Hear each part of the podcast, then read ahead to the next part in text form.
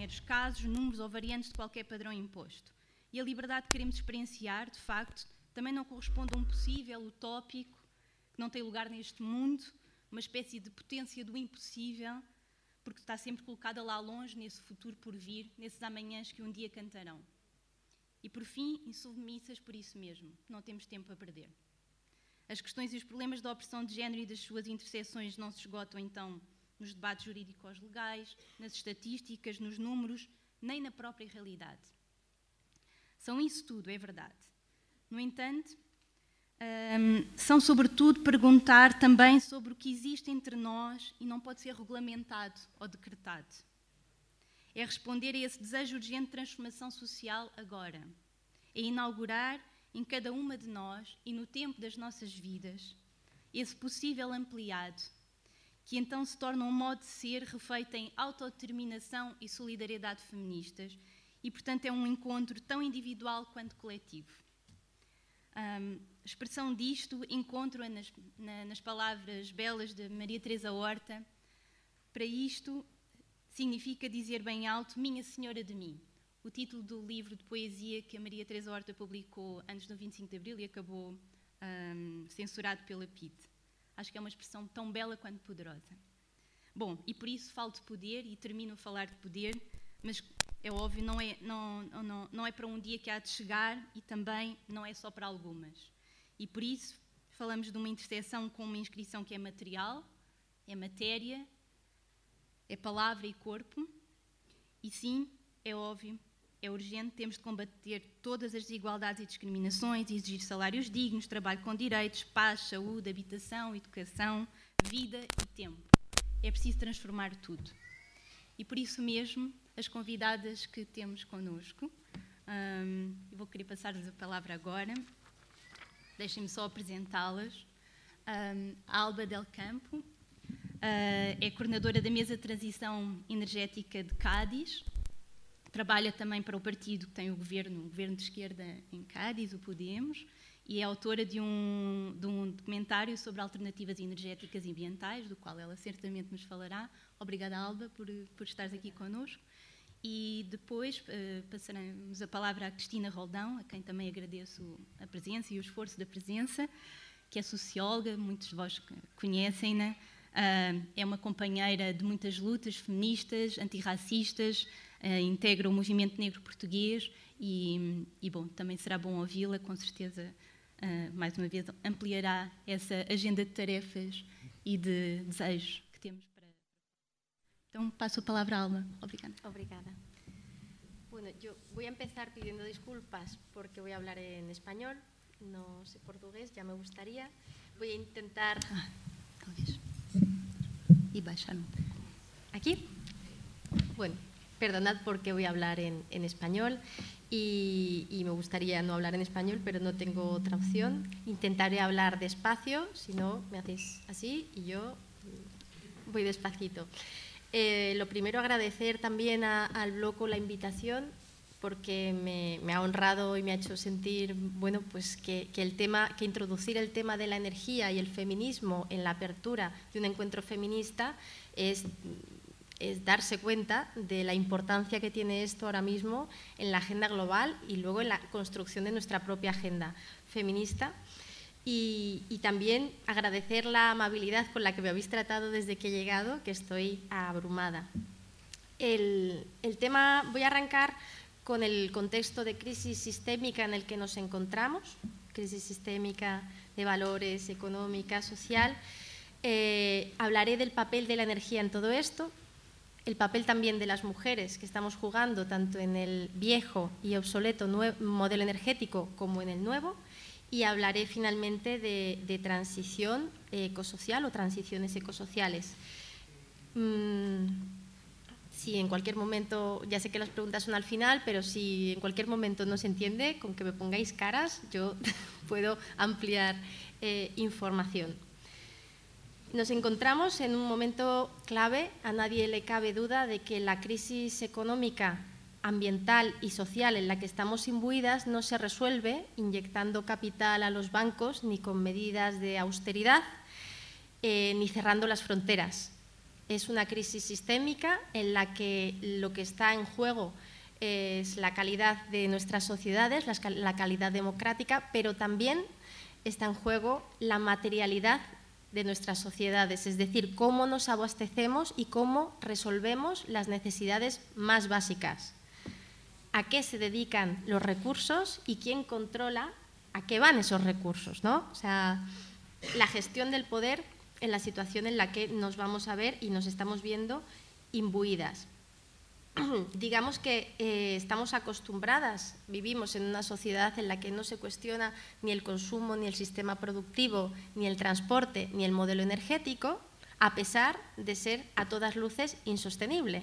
Se sabe que nuestro planeta no puede soportar esta carga de consumo y, sin embargo, no se exigen por parte de la sociedad políticas que transformen radicalmente este modelo. Convivimos con esa, con esa doble realidad de saber que esto no se puede mantener mucho más y de no estar siendo capaces de, eh, digamos, emprender los cambios radicales que harían falta para transitar a una sociedad sostenible.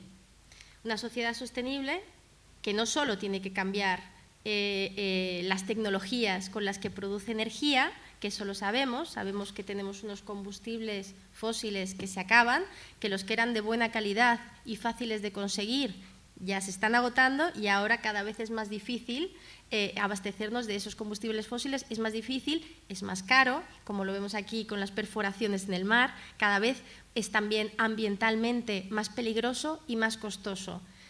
Y vivimos en una sociedad que depende el 100% del petróleo, nuestro modelo de transporte y nuestro modelo de vida. Y ese petróleo, digamos que ha llegado a un pico de producción y a partir de ahora viene un declive si todo lo que hacemos, cómo nos movemos y lo que comemos depende de unos combustibles fósiles que están entrando en crisis, no hay mucho margen de maniobra para seguir manteniendo este modelo y haciendo como si no pasara nada.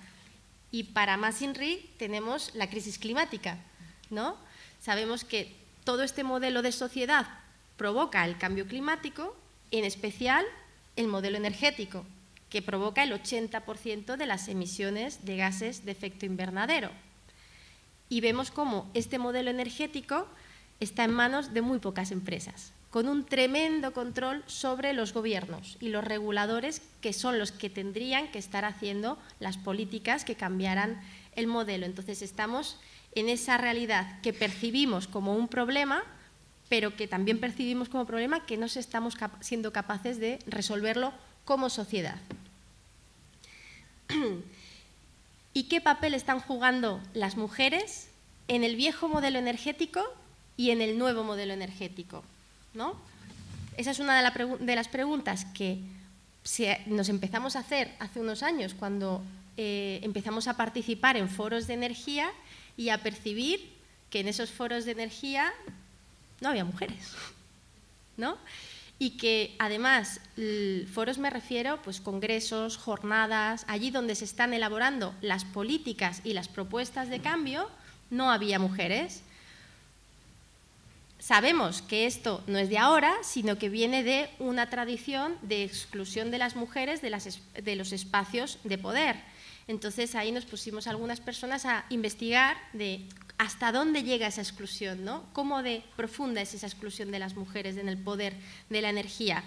Y en el caso español es dramático. Hasta ahora nunca una mujer había sido ministra de Energía en toda la historia del país, pero no solo eso, sino que en los espacios de poder y toma de decisiones ni estaban ni se las esperaban. Y esto se veía también y se sigue viendo en, el ámbito universitario, en el de las empresas y en el de las asociaciones empresariales digamos que es un problema estructural. Y si bien antes se asociaba a que no había mujeres con perfiles técnicos, a que no había ingenieras, aunque no había economistas, eh, digamos que esto ha cambiado mucho en los últimos 30 años, sí, sí que hay estos perfiles técnicos y eh, resulta que no están en las esferas de poder.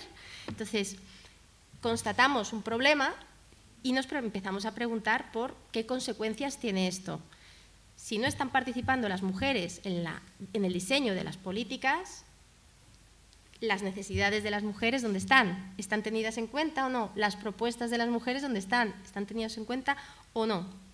Esto por un lado. Si nos vamos al cambio climático, vemos que tiene especial impacto en las mujeres.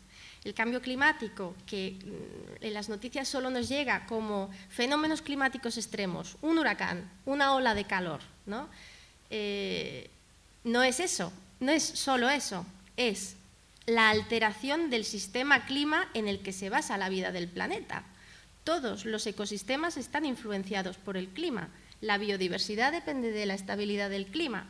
Eh, la alimentación, el granero del planeta, depende de que las cosechas sean previsibles y de que siga funcionando el clima como lo conocemos. Entonces, si hablamos de cambio climático, tenemos que hablar de la posibilidad o no de estar habitando esta Tierra. Ya hay grandes franjas del planeta que son inhabitables. De hecho, ACNUR, la, Asociación de, la ONU para los Refugiados, lo que dice es que hoy ya el cambio climático es la principal causa de migraciones en el planeta. Hoy. Y que se espera en los próximos 50 años que por esta causa migren mil millones de personas.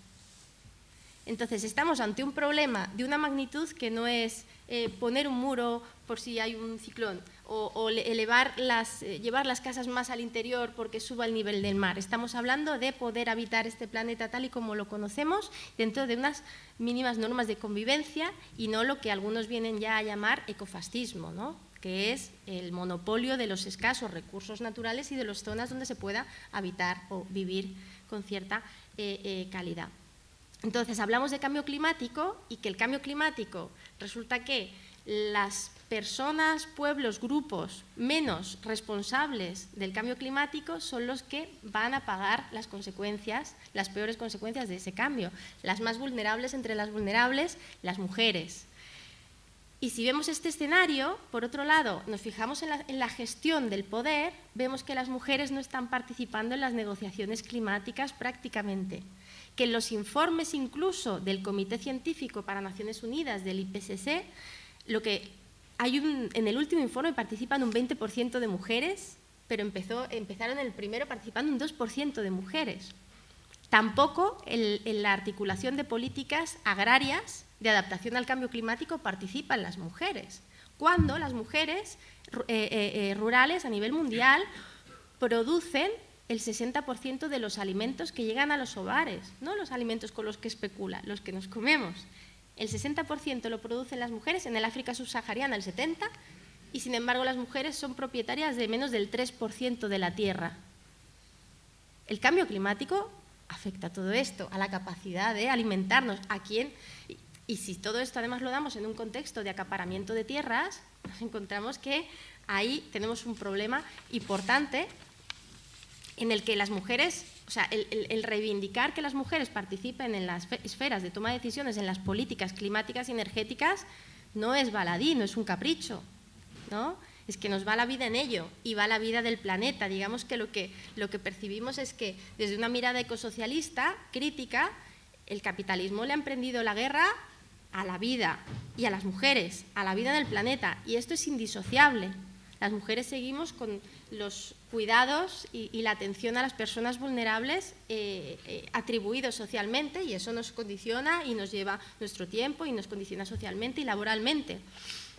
Pero este aprendizaje de cuidadoras, este aprendizaje como cuidadoras, también nos eh, infunde un conocimiento, unas prácticas y una sensibilidad a la hora de, cuidar de las personas y del planeta. Hay algunos estudios que identifican cómo el hecho de que las mujeres no participen en la toma de decisiones en materia de, energía está haciendo que la transición energética vaya más despacio. ya está sobre la mesa. Está sobre la mesa, en teoría, eh, la propia Naciones Unidas en el Acuerdo de París se introduce una cláusula en la que tiene que haber, las políticas energéticas tienen que tener una perspectiva de género, pero esto sigue completamente ausente.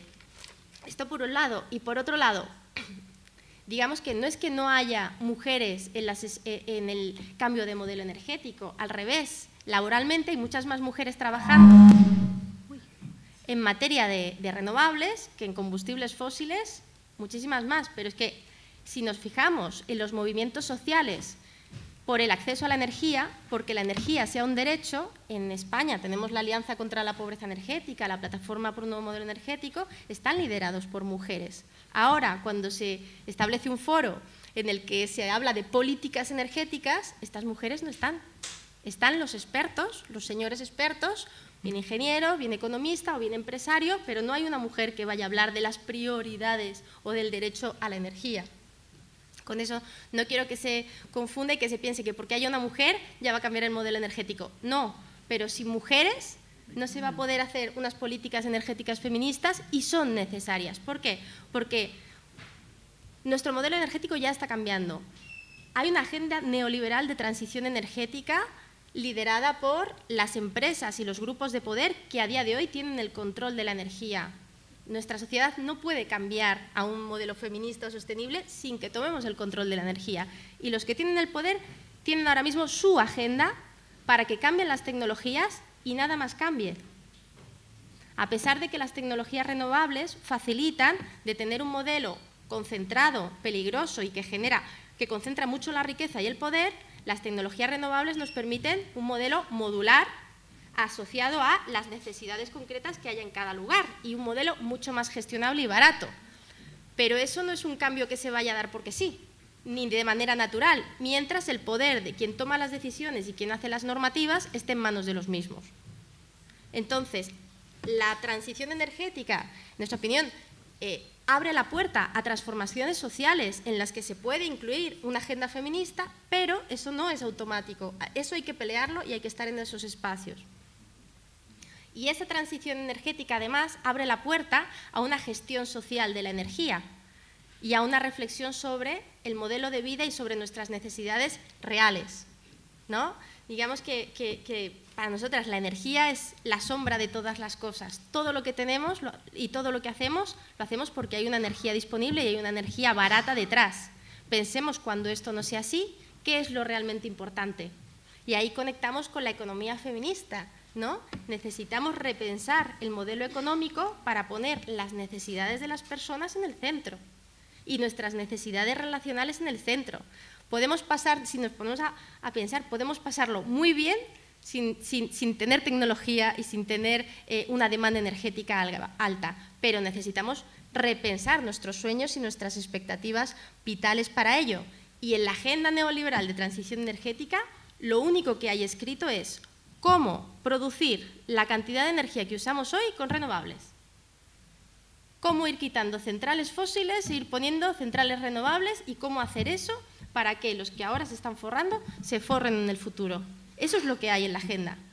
Enriquecer esa agenda y hacer una agenda de izquierdas, feminista, de transición energética es vital ahora. ¿Por qué? Porque está en la mesa está en la mesa del en España tenemos un recién creado Ministerio de Transición Ecológica que está en esto, está en la Unión Europea, Trump a su manera está haciendo su propia transición, pero la transición de Trump es hacia el ecofascismo, hacia el acaparamiento y la guerra. Entonces, hay dos opciones. Es decir, reduzcamos nuestro consumo, cambiemos nuestro modelo de vida, repensemos qué es la, la vida buena o el buen vivir para una sociedad en la que, en la que nuestro bienestar no dependa del malestar de los otros y las otras, ¿no? Porque si no, lo que tenemos es lo que está pasando. Unas empresas multinacionales que venden el, nuevo modelo energético haciendo mega infraestructuras energéticas en América Latina o aquí, desplazando a los pueblos que habitan esos territorios generando la destrucción del tejido social en esos territorios con sus secuestros, con sus violaciones de derechos humanos para mantener su nivel de acumulación y de negocio. Eso sí, son proyectos renovables, hidroeléctricas, campos eólicos, pero nosotras no queremos esos renovables y ahí conectamos con las luchas sociales de las mujeres que también están liderando la defensa de los territorios. Y es una defensa en la que nos dicen, por favor, ¿energía para qué? Primero veamos para qué es la energía y quién toma las decisiones sobre esa energía y luego veamos si queremos apoyar ese tipo de proyectos o no. Y finalizo ya un poco hablando de, las experiencias que estamos desarrollando eh, bueno, desde, el movimiento energético en España y en particular en Cádiz. Em, el año pasado hubo un suceso bastante indignante, que fue que el anterior gobierno conservador, como, por imperativo de la Unión Europea tenía que hacer la ley de cambio climático y, y transición energética, decidió hacer una comisión de expertos que dibujaran la hoja de ruta a seguir. Esa comisión de expertos la eligió el Gobierno y la oposición del Congreso en España. Fueron 14 hombres elegidos. 14 hombres. A partir de ahí nos enfadamos mucho y las que ya empezábamos a pensar en este tema y a, denunciarlo, nos empezamos a organizar para hacer un primer encuentro de mujeres eh, sobre género y energía y lo, organizamos, tuvo lugar en, febrero, el, el 2 de febrero, y para nuestra sorpresa nos juntamos 150 mujeres allí. 150 mujeres que estamos trabajando por un nuevo modelo energético, que tenemos claro que hay que introducir una, visión feminista y que cada una, pues unas ingenieras, las otras profesoras, cada una eh, tenía claro que o metemos esto en la agenda, primero, en la agenda energética meter el feminismo y en la agenda feminista eh, meter la transición energética o no vamos, no ya a articular una propuesta, no vamos a tener ninguna posibilidad de afrontar los grandes retos históricos que tenemos sobre la mesa. Entonces, creamos este primer encuentro, hay una red con su Twitter, con su página web, Género y Energía se llama, en el que estamos articulando propuestas. La, más reciente ha sido hacer un manifiesto en el que los hombres y mujeres se comprometen a no hacer eventos y mujeres o a hacer eventos paritarios. Es un primer paso para estar. No es una revolución feminista, pero es un primer paso para que este tema se ponga sobre la agenda también eh, política y de las propias organizaciones. Y eh, ya para, finalizar, en Cádiz, en Cádiz, desde el Gobierno municipal, lo que se ha impulsado es un espacio de participación ciudadana en el que eh, es abierto y participan bien técnicos municipales. En Cádiz hay una, empresa público-privada de energía muy pequeña, que es eh, una eléctrica. Entonces participa también algunos trabajadores de la eléctrica, participa gente a nivel individual, quien quiere ir va y ahí se elaboran propuestas y acciones a desarrollar en la propia ciudad. Entonces, una parte de la agenda que hace el gobierno municipal se desarrolla en esta mesa de transición energética. Ejemplos de lo que hemos hecho, llevamos tres años, em, que la comercializadora solo venda energía renovable, que empiece a producir energía renovable en la ciudad, se están desarrollando también talleres de alfabetización energética en los diferentes barrios en colaboración con las asociaciones de vecinos o de otro tipo, en el que a la gente se le enseña, primero, que tenemos un problema con el modelo energético y que, y que hay soluciones ya en marcha. Segundo, a bajar su recibo de la luz. La gente viene porque ahorra dinero. Y luego, ahorrar energía gracias a esta campaña estamos, digamos, sembrando para que las siguientes iniciativas que se desarrollen en la ciudad, primero a la gente les suene y ya se desarrollen en un, clima de confianza, porque hemos conectado una necesidad global, digamos, a una necesidad muy práctica que es que la gente no puede pagar la luz, ¿no? Entonces, igual esto también tiene que ver con un posicionamiento feminista de cambio de prioridades de la política energética las prioridades no pueden ser el negocio de la energía, tienen que ser las necesidades de las personas. Y la esfera local es una esfera muy rica y muy, digamos, que abre muchas posibilidades a emprender este cambio de paradigma. No solo vale con la esfera local, necesitamos también tejer alianzas eh, globales mucho más amplias con otros sectores de la sociedad, sin dejarse a nadie, pero digamos que, eh, nosotros vivimos Cádiz como un un invernadero donde vamos sembrando y vamos intentando que crezcan iniciativas de democracia energética y de transición energética feminista. Y ya finalizo animando a que dentro de la agenda eh, eh, feminista que se, está, que se está articulando, el tema de la transición energética se piense, se converja y se priorice porque es una urgencia en la que nos va la vida. Muchas gracias.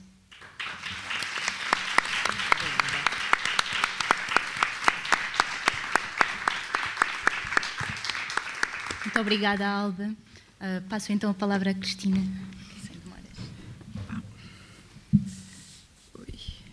Ah, muito bom dia a todas e, e a todos. Uh, quero agradecer o convite para participar neste quarto encontro feminista do Bloco de Esquerda, uh, com o mote de insubmissão e submissas. Não é?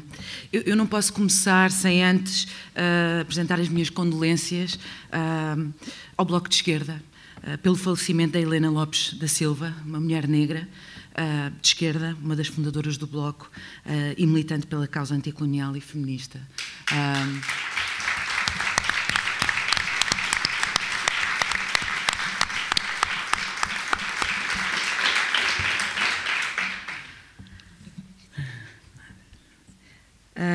na minha vinda a este encontro, e, e queria dizer-vos, eu tenho uma apresentação bem curta, então uh, ser, espero que seja um bocadinho controversa, pelo menos, e, e, criarmos aqui espaço de conversa informal e de proximidade sobre as questões do racismo e as suas relações também, interseções com o feminismo.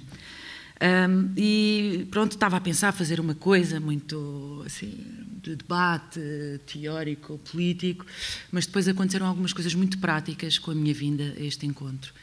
Uh, hoje, hoje à tarde temos a mobilização nacional de luta contra o racismo, às três horas, no Largo de São Domingos, uh, no Rocio. Espero que estejam, quem puder, esteja, esteja, lá. Claro que tem que continuar também aqui com o vosso encontro. Mas eu estava numa posição de. Uh, tinha uh, comprometido de vir cá e estar convosco e debater as questões do feminismo negro, mas, do outro lado, também tinha um compromisso com os preparativos desta mobilização.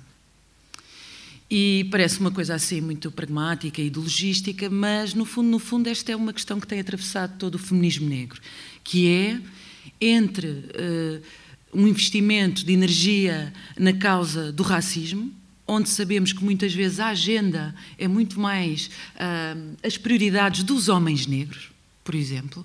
O mote hoje uh, da, do nosso encontro, da nossa mobilização em Lisboa, em Braga e no Porto são outros temas, uh, é exatamente a violência policial.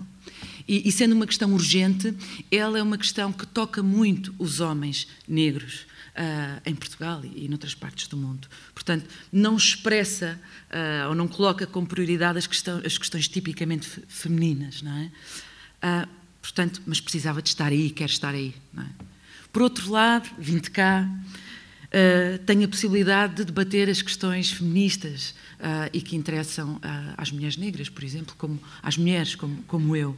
Mas eu também sabia, e claro, que estaria numa sala uma sala branca, não é? Uma sala de classe média branca. Então, quer dizer, encontro-me neste paradoxo, que é um paradoxo que cruza todo o debate sobre o feminismo negro, não é? E como é que ele se vai relacionando, quer com a luta uh, antirracista, quer, por outro lado, com, com a luta feminista.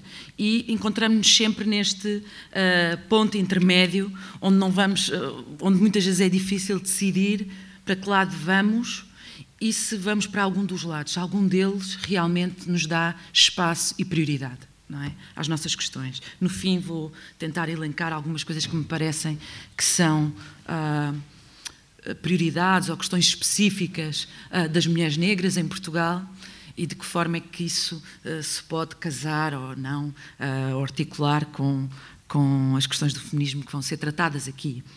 Um, Portanto, encontramos maneira de eu poder estar nos dois sítios ao mesmo tempo, não é? Uh, através de, de boleias, não é? Foram-me buscar, trouxeram-me e vão-me levar logo uh, a seguir uh, para que eu possa estar no, no, no, outro, no Lago São Domingos. Mas, claro que eu perguntei o que é que eu, porque é que eu fui convidada para estar aqui, não é? E pensei, bem, provavelmente porque sou uma mulher negra, não é? E, portanto, provavelmente estou numa mesa sobre feminismo e racismo. E não, eu estou numa mesa sobre feminismo e capitalismo. É?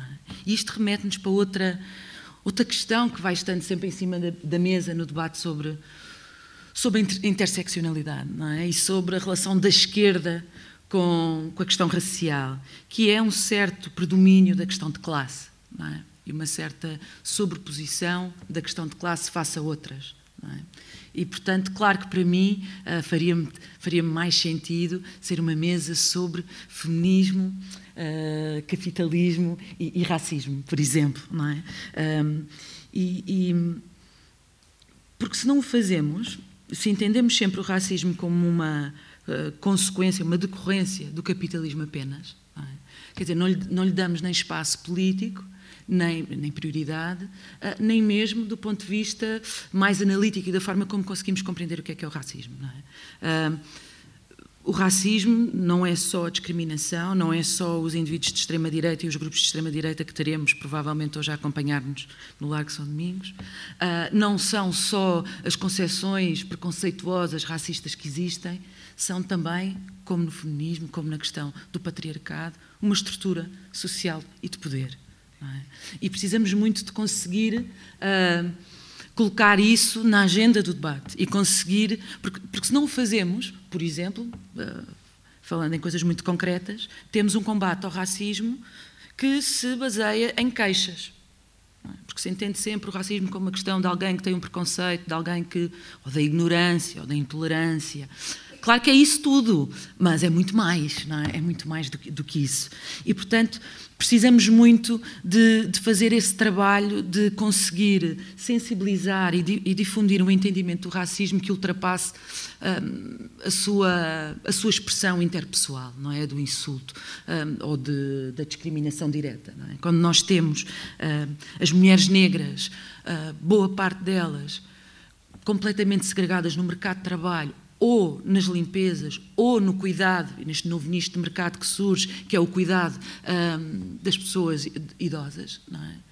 Uh, isto diz-nos alguma coisa sobre racismo, feminismo e classe.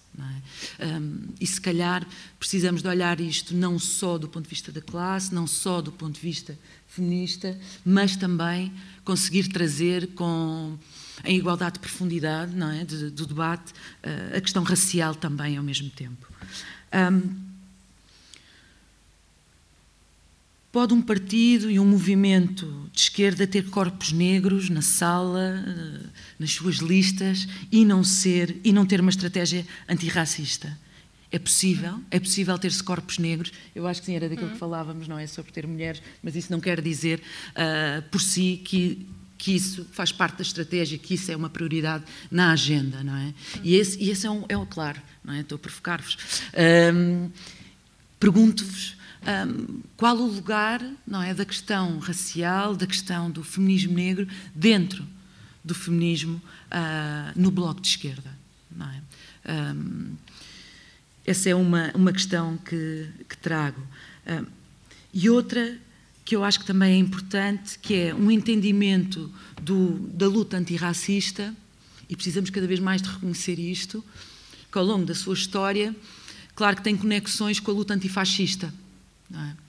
E, e, e, é uma corrente que tem um peso muito importante na luta contra o racismo em Portugal, mas que é diferente daquilo que nós sabemos e que hoje cada vez tem mais expressão, que é a luta antirracista a partir dos próprios movimentos dos sujeitos e das, e das mulheres racializadas. Não é? E aqui falo, uh, por exemplo, de. Nos últimos anos, três, cinco, talvez cinco anos, têm surgido várias, vários coletivos dentro do movimento negro português, ou fortemente liderados por mulheres, ou que assumem mesmo a, a questão feminista uh, como a sua prioridade. E aqui falo de coletivos como a Afrolis, que tem um peso feminino muito, muito, muito grande é? na, na sua liderança e na forma como, como se apresenta, e nas questões também que traz, obviamente.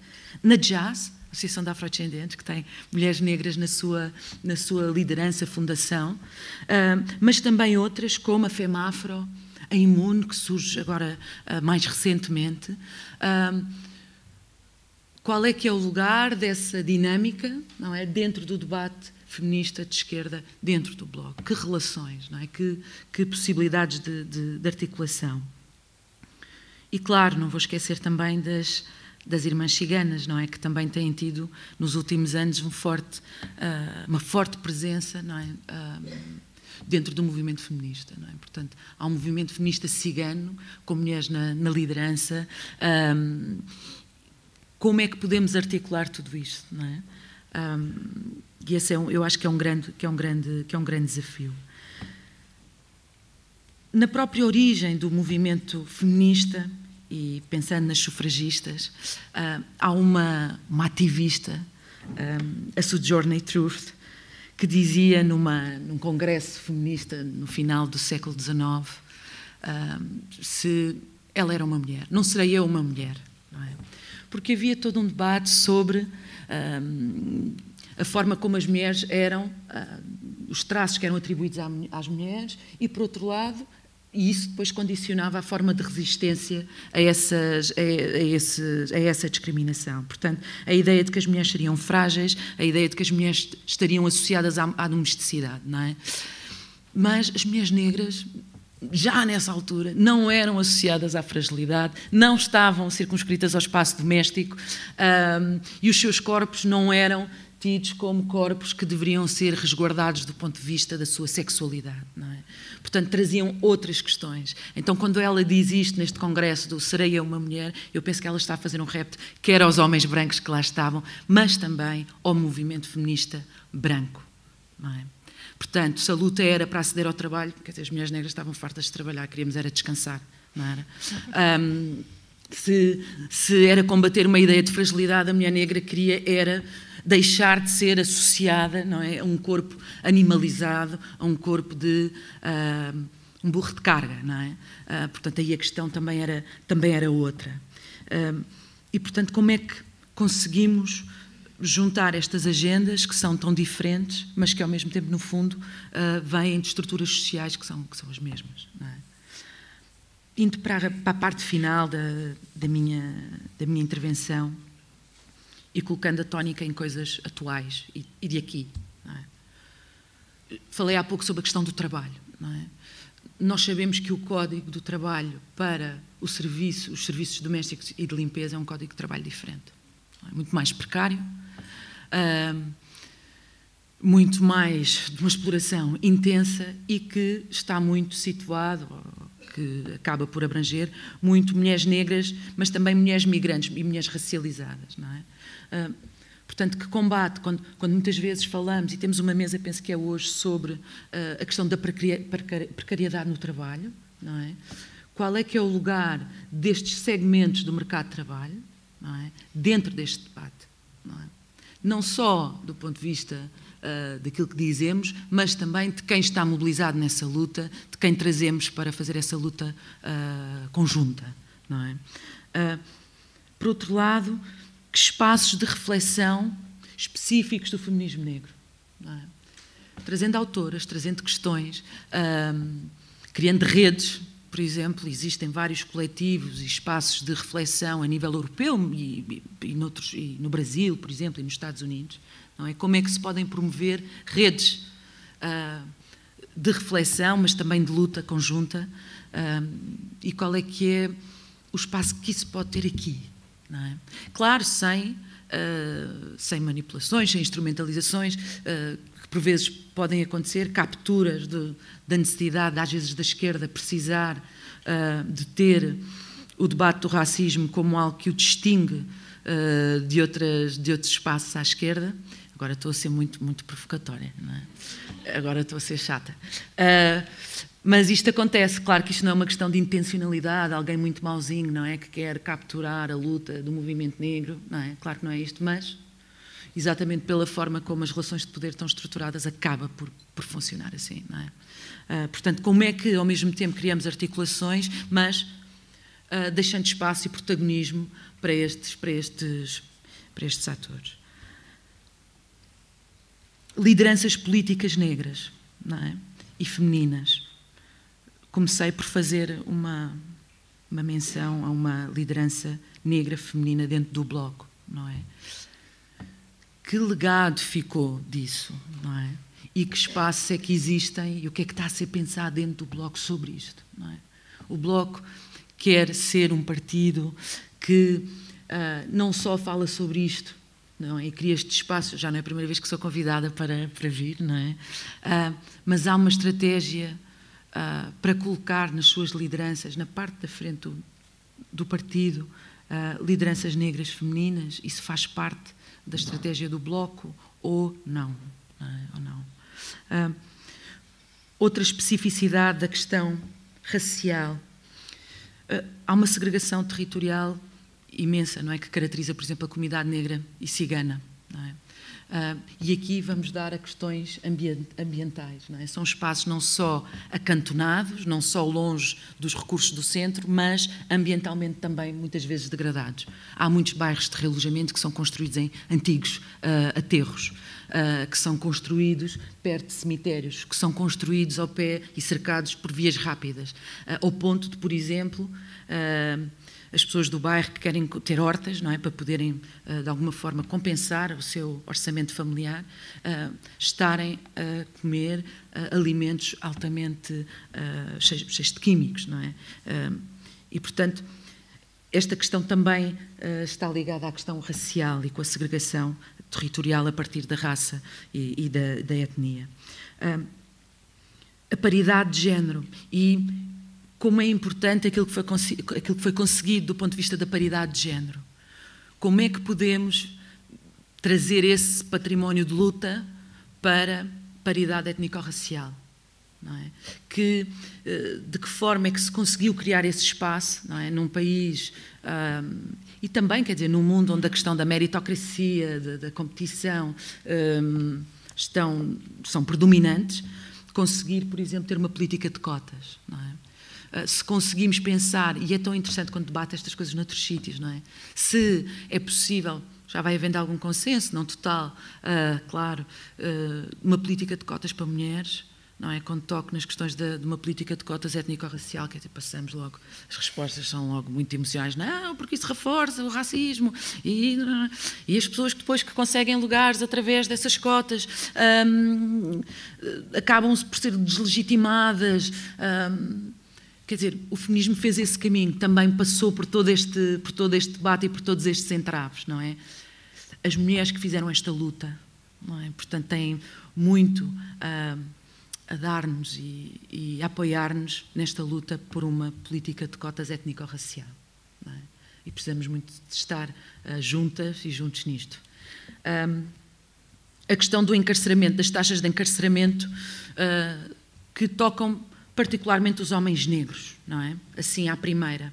Mas isto tem uma consequência brutal para as mulheres negras, que são sempre o pilar, e às vezes dizem isto assim, quase como se as mulheres negras fossem umas heroínas, não é? que fortes, que resistentes, claro, não é? têm mesmo que se aguentar, quando boa parte dos seus homens, dos seus companheiros, filhos, uh, são encarcerados ou são totalmente postos de fora do mercado de trabalho, com taxas de desemprego brutais, e, portanto, elas são o pilar, muitas vezes, das suas comunidades. É?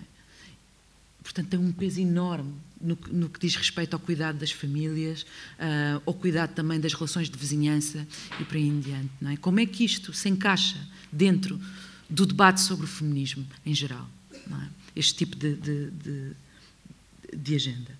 Um, queria, queria acabar com agradecendo muito por, por, pelo convite e, e querendo e lançando mesmo este repto, não é? Eu já vou sendo convidada, este é um exemplo, não é? Vou sendo convidada para alguns debates sobre o bloco, não é? Eh, dentro do bloco, uh, ou sobre a questão uh, do capitalismo, ou sobre feminismo, e já já tivemos assim vários encontros, não é? E, e queria muito saber e queria muito perceber como é que isto pode ser consequente? Eu estou a dar este exemplo dos convites que, me fazem, existem outras, outras coisas, obviamente, uh, mas como, quando é que isto se torna consequente? Não é? Um, e é isso, e é isso que queria deixar-vos. Obrigada.